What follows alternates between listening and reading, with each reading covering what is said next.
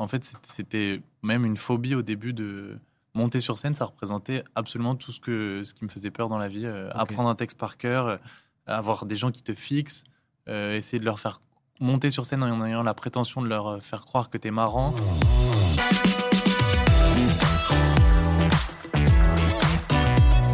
Juste à côté de moi, c'est la première fois qu'il vient nous voir et je suis très très content. C'est Paul Mirabel qu'on a, on peut applaudir quand même. Comment ça va, Paul? Bah, ça, ça va et vous? Bah écoute, euh, très très bien. On s'était capté euh, une fois. Euh, C'était euh, pour le, le match des héros avec Zach aussi. D'ailleurs, c'était pour, pour un événement foot.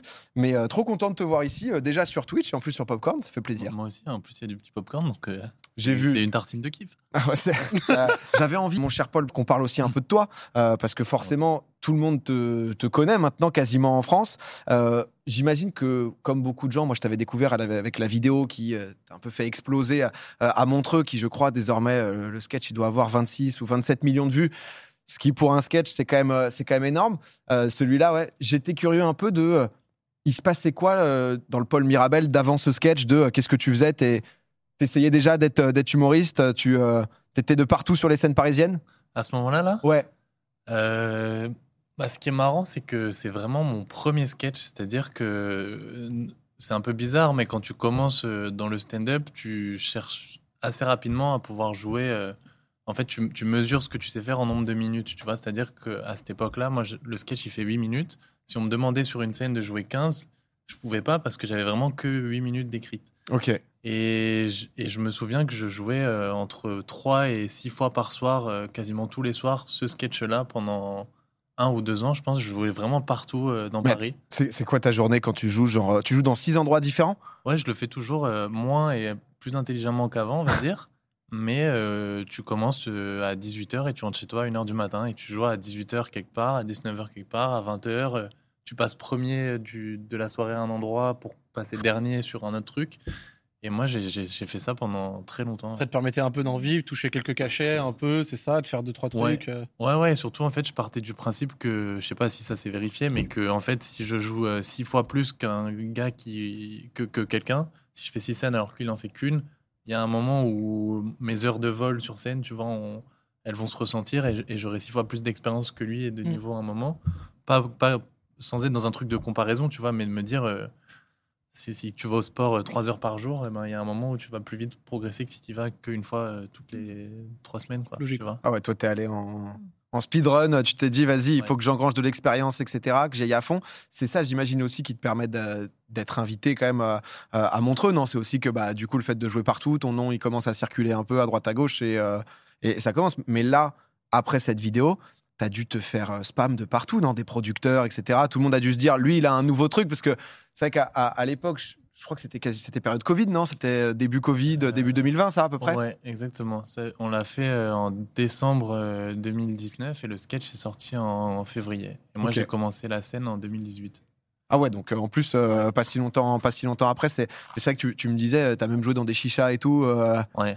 C'est- ça prend de l'XP quoi qu'il arrive. Quoi. Oh, la Ah, légende. non, mais c'était c'était vraiment. euh, Ouais, il y a ce truc de jeu vidéo de je veux me battre contre euh, tous les monstres. Tu vois. de- du- du- du- non, mais de. Et donc du- les clients de chicha, euh, non, mais du- boss. Non, Il mais c'est dans ça, tous les je qu'il y a un peu ce côté, le, le- la chicha, c'est le boss de fin de, de Warcraft, tu vois. Si, si, si ça a marché avant et que ça marche. euh, en fait, je voulais vraiment le jouer dans toutes les situations possibles pour être sûr que, quoi qu'il arrive, j'ai des balles dans mon fusil qui fonctionnent, tu vois. Mhm. Et en fait, quand. Bon, après, les, les galas et tout, c'est un autre contexte, mais je. Que ça prendrait ces proportions, j'aurais jamais pu l'imaginer et je suis jamais allé à Montreux pour ça mais je savais que normalement, moi, je maîtrisais mon, mon, mon passage. Ouais, donc du coup, au moins, tu allais donner le maximum, etc. Et tu pouvais, tu pouvais rebondir et, et- et être découvert. Et c'est vrai que euh, ce que je te disais tout à l'heure, c'est c'est une réalité ou pas, ce, ce côté où j'imagine, ça, on voit une nouvelle tête dans, dans l'humour quand il y a ce genre de perf. Après, les 28 millions de vues, ça a été progressif aussi. Mais ça, le côté producteur, de, de Ah ouais. gens qui veulent te signer, etc. Je sais pas trop comment ça marche le, dans, dans- dans le milieu de, de l'humour, du stand-up. Euh, ouais, c'est un peu ça. euh, L'idée, en fait, au début, tu, tu fais tes trucs dans ton coin jusqu'au jour où, normalement, il y a des producteurs qui s'intéressent à toi et qui décident de, de produire ton spectacle. Donc, ça implique, euh, en fait, pouvoir te payer. C'est comme si tu signais un contrat pro un peu au foot, tu vois. Et donc, te rémunérer pour faire ton travail, pouvoir te consacrer qu'à ça. Euh, moi, je crois que j'avais déjà une production à ce moment-là. Ok. Mais par contre, j'ai vraiment, le, pour l'anecdote, je jouais à cette époque-là dans le petit théâtre dont tu parlais tout à l'heure. Je jouais à la Petite Loge, c'est le plus, petit théâtre de Paris. Il y a combien de euh, personnes? 23. Ok. C'est C'est c'est une- c'est c'est une- 16 mètres carrés. C'est 16 Ok, mètres carrés et donc il n'y a pas de il y a pas de loge. T'attends dans le t'as- quand il fait en fait la loge c'est le local poubelle de l'immeuble. Ok. T'attends ton tour pour passer. euh, Ouais, en fait, moi j'ai vraiment, je te jure, mais c'était il y a 4 ans. J'attendais, euh, imagine un, un- ouais, un, un local poubelle d'un immeuble et tu as une petite porte quelque part et quand tu ouvres la porte, tu, tu rentres sur scène. Bonjour donc, tout moi- le monde. Moi, ça m'est déjà arrivé en hiver d'attendre en t-shirt sous 0 degré euh, pendant 15 minutes que les gens s'installent, d'avoir un mec qui jette ses poubelles et après de rentrer faire mon spectacle. C'est- Bonjour, bonjour. Et à ce moment-là, je me rappelle, donc la vidéo, Montreux, les sketchs sortent le mercredi. Moi, je partais au théâtre, je marchais une heure pour y aller parce que c'était la grève des transports. Je pars chez moi genre à 17h et la vidéo sort à 18h. Et quand j'arrive, que je me connecte, je crois, sur Instagram, j'avais genre pris euh, peut-être 50 000 personnes en une heure, tu vois. Ah ouais, donc quand même dès le début, ça a été Ouais, quoi. Et je crois que ça a fait euh, un million de vues en une journée ou un truc comme ça. Et ça, c'est vrai que j'ai un peu senti la différence. euh, c'est à partir de ce moment-là que les gens ont commencé à un peu me reconnaître dans la rue et tout, ce qui est forcément un peu bizarre au début. Quoi.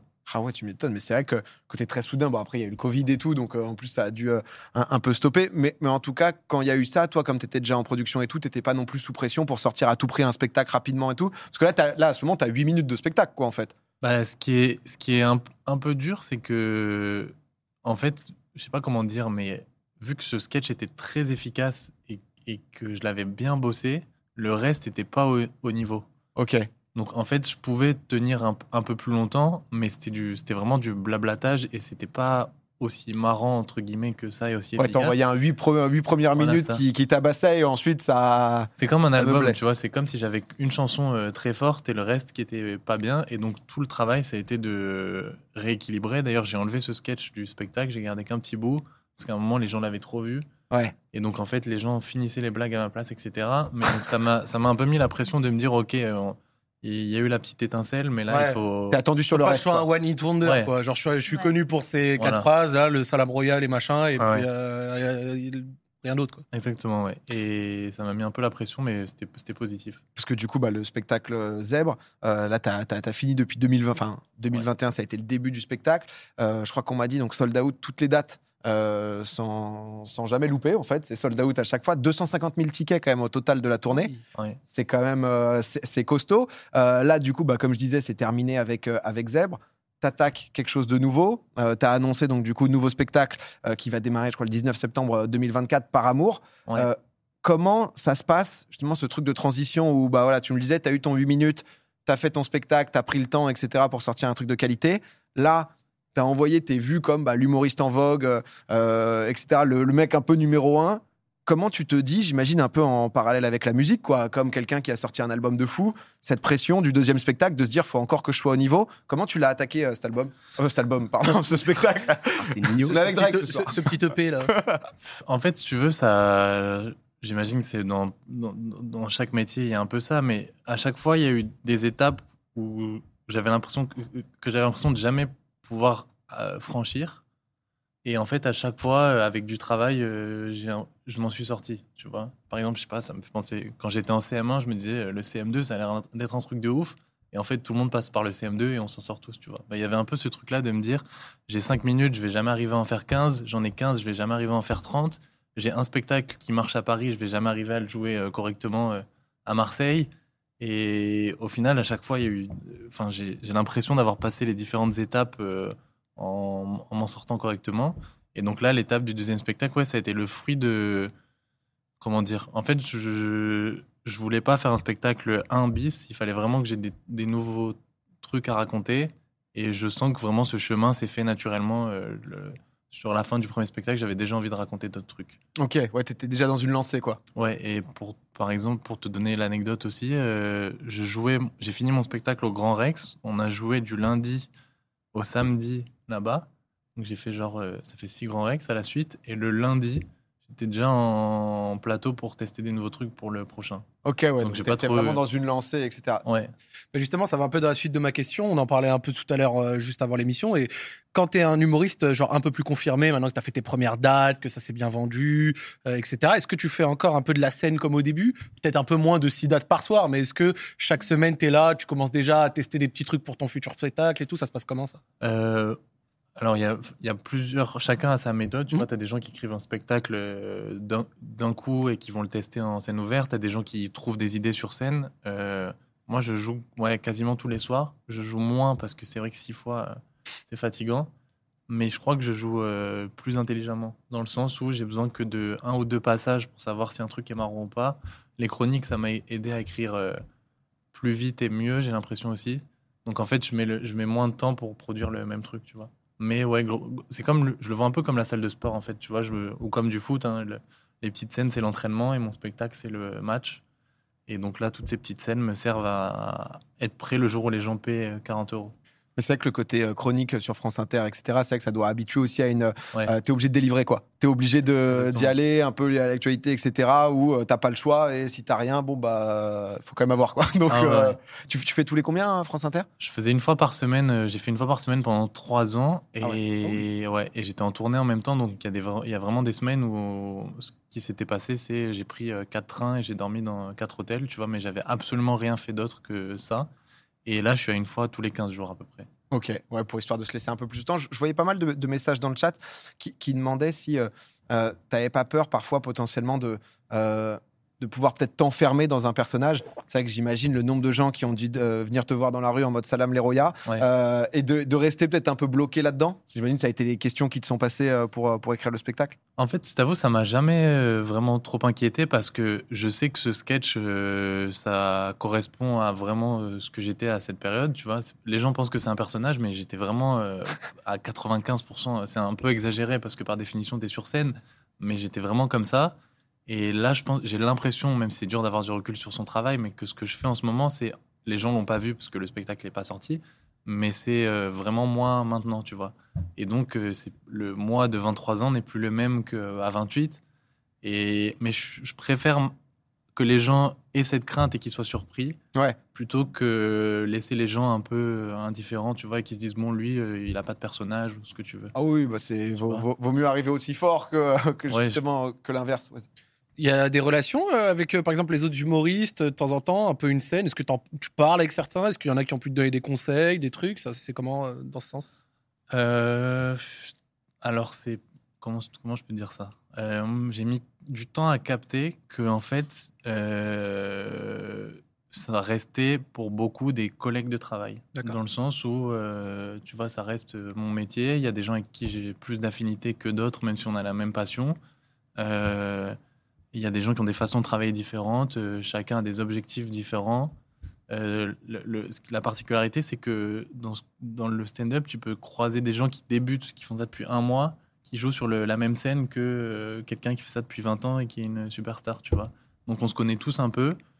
Moi, j'ai la chance d'avoir des amis, de m'être fait des amis dans ça et d'avoir des gens, tu vois, Jérémy Ferrari, Florence Foresti, Jamel, euh, des gens que j'ai pu croiser, avec qui j'ai pu travailler, qui sont là euh, si besoin pour me donner des conseils. Donc euh, il y a des petites familles, on va dire. J'ai- Moi, j'ai, Ouais, des liens ah, proches, quoi. Ouais, ouais, j'ai la chance d'avoir des liens euh, privilégiés avec, avec des gens bienveillants et cool. Donc, euh, Trop bien, non, mais en tout cas, ouais, tu as, annoncé il y a quelques jours par amour, du coup, à partir du 19 septembre 2024 euh, au Théâtre des Vérités, des dates jusqu'à avril 2026, parce que c'est Ouais. vrai que quand, quand il y a les tournées, mais j'ai vu qu'il y a déjà en 2025, c'est déjà sold out dans plein de villes et tout. Ouais. Euh, c'est vrai que ça doit faire plaisir, quand même, le moment où tu sors, tu vois, ok, Marseille c'est bon, Lille c'est bon, jusqu'à potentiellement, genre deux, deux ans plus tard, c'est GTA. C'est c'est un peu le, le- le même délire. Excusez-moi, monsieur euh, Ryan de Paris, j'ai une Bonsoir. question.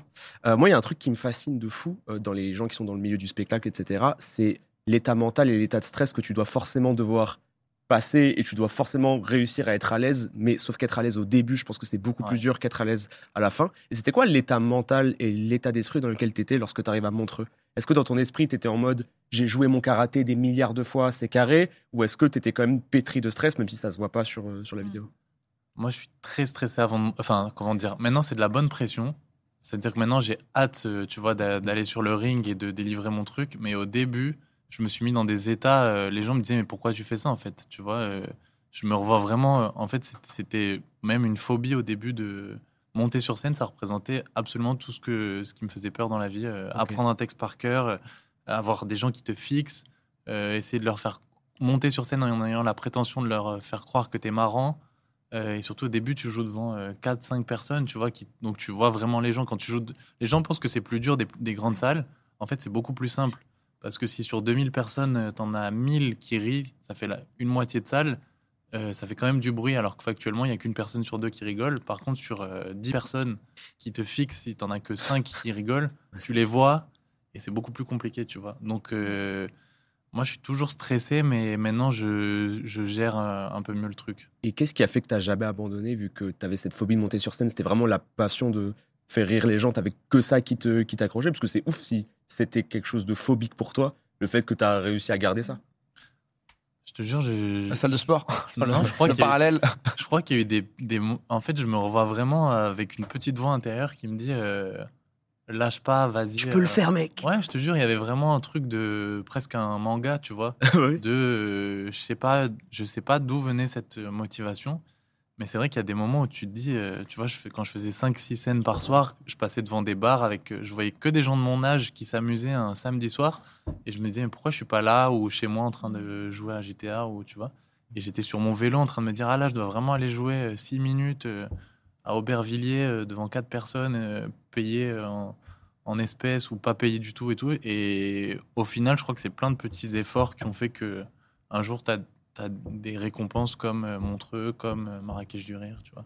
Ouais, qui te permettent après de prendre du plaisir aussi et de te Ouais. dire, ok, maintenant, euh, euh, tu, comme tu dis, tu as, envie de monter sur le ring. quoi. Tu voulais dire un truc, Zach Question un peu bête parce qu'on ne demande pas vraiment à un artiste si euh, euh, ça le saoule pas à force des concerts de jouer les mêmes titres, mais bon, je vais quand même la poser.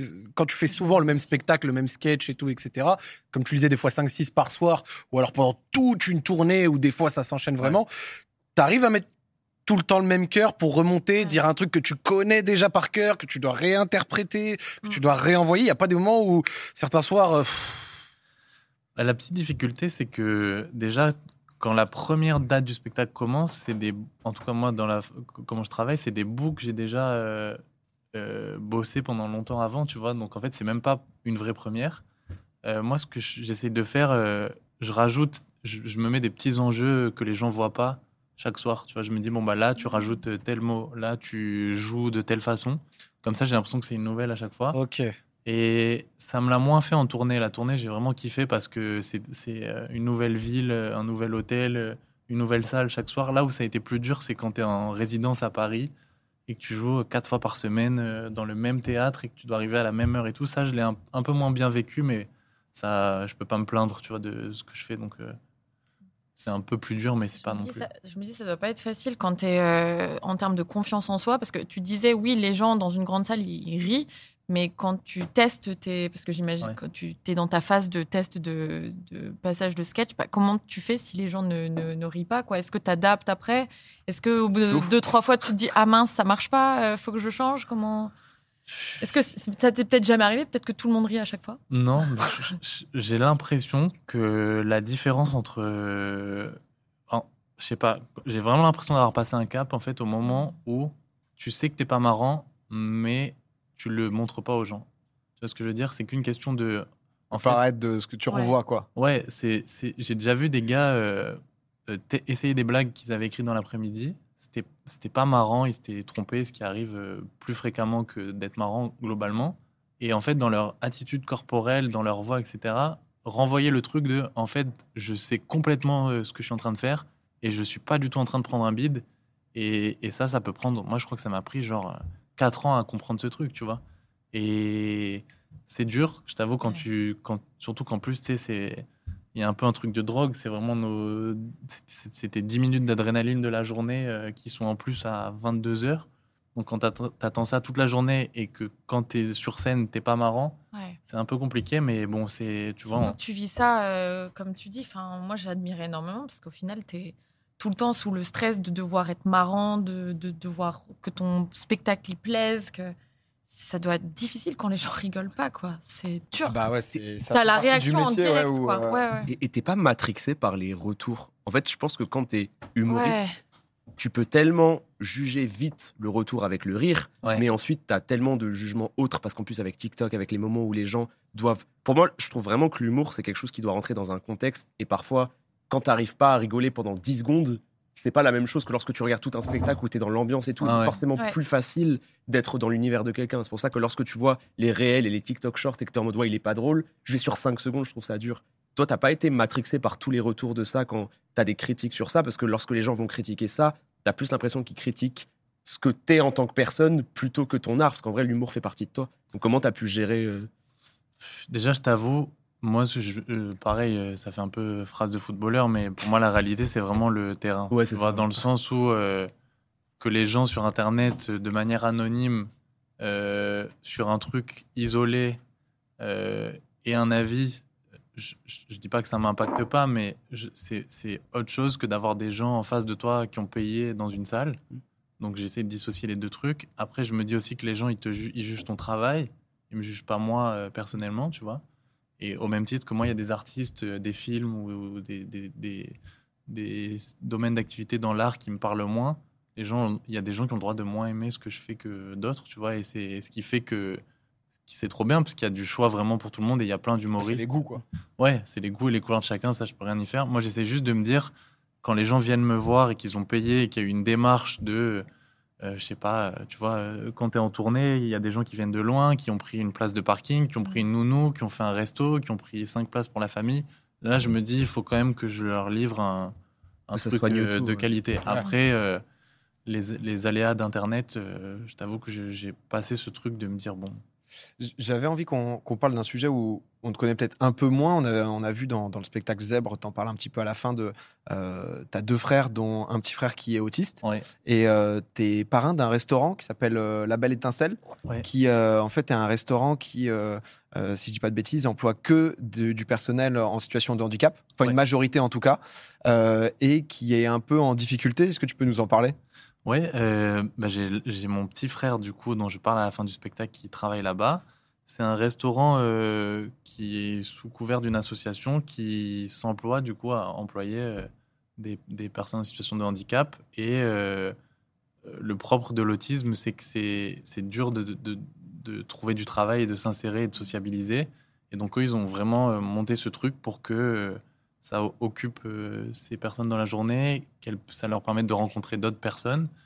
Euh, le restaurant euh, marche bien, mais c'est tout le temps plein, c'est très bon. Donc, s'il y a des gens qui sont à Paris, je vous recommande d'y aller. Le- la petite contrainte, c'est que ça demande un- une logistique un peu plus importante que pour un restaurant normal Un encadrement, quoi. un encadrement un peu différent, ouais. Et donc, ils ont quand même besoin de d'argent et de donateurs régulièrement. Donc, s'il y a des gens, je pense que vous pouvez retrouver, euh, ouais, il y a le lien de la cagnotte là. Je vous encourage à, à donner. J'avais fait un Olympia caritatif pour eux, etc. Et, euh, et euh, voilà, je crois qu'ils ont besoin d'aide comme toute association. Et il y a des gens qui mettent beaucoup de cœur euh, derrière ça. Donc, si on peut les soutenir, c'est cool. Mais C'est génial comme Ouais. initiative. J'avoue que je ne savais pas que, que, que tu faisais partie, enfin que tu étais parrain, parrain de, de l'initiative et du resto. Et, et euh, non, mais c'est très bien. Le, lien est dans le chat euh, si jamais euh, le message est épinglé. Sinon, vous voyez, aussi- juste en face où aller. Euh, ça va essayer, ça va tester, euh, parce que c'est vrai que c'est le genre d'initiatives qui, sont, qui sont géniales. Je, je regardais un peu sur le site avec voilà, bah, des, euh, des initiatives euh, au top. Voilà. Euh, merci en tout cas pour ces quelques mots, mon cher, mon cher Paul. C'est vrai que c'est sympa de, de t'entendre parce que je- je- là récemment, bah, forcément, tu as annoncé ton spectacle, donc on te voit un peu plus. Mais, euh, mais ça, tu as, pété tellement vite et fort, etc., que euh, c'est sympa de, de savoir ce qui se passe un peu dans ta tête. Ah, merci beaucoup.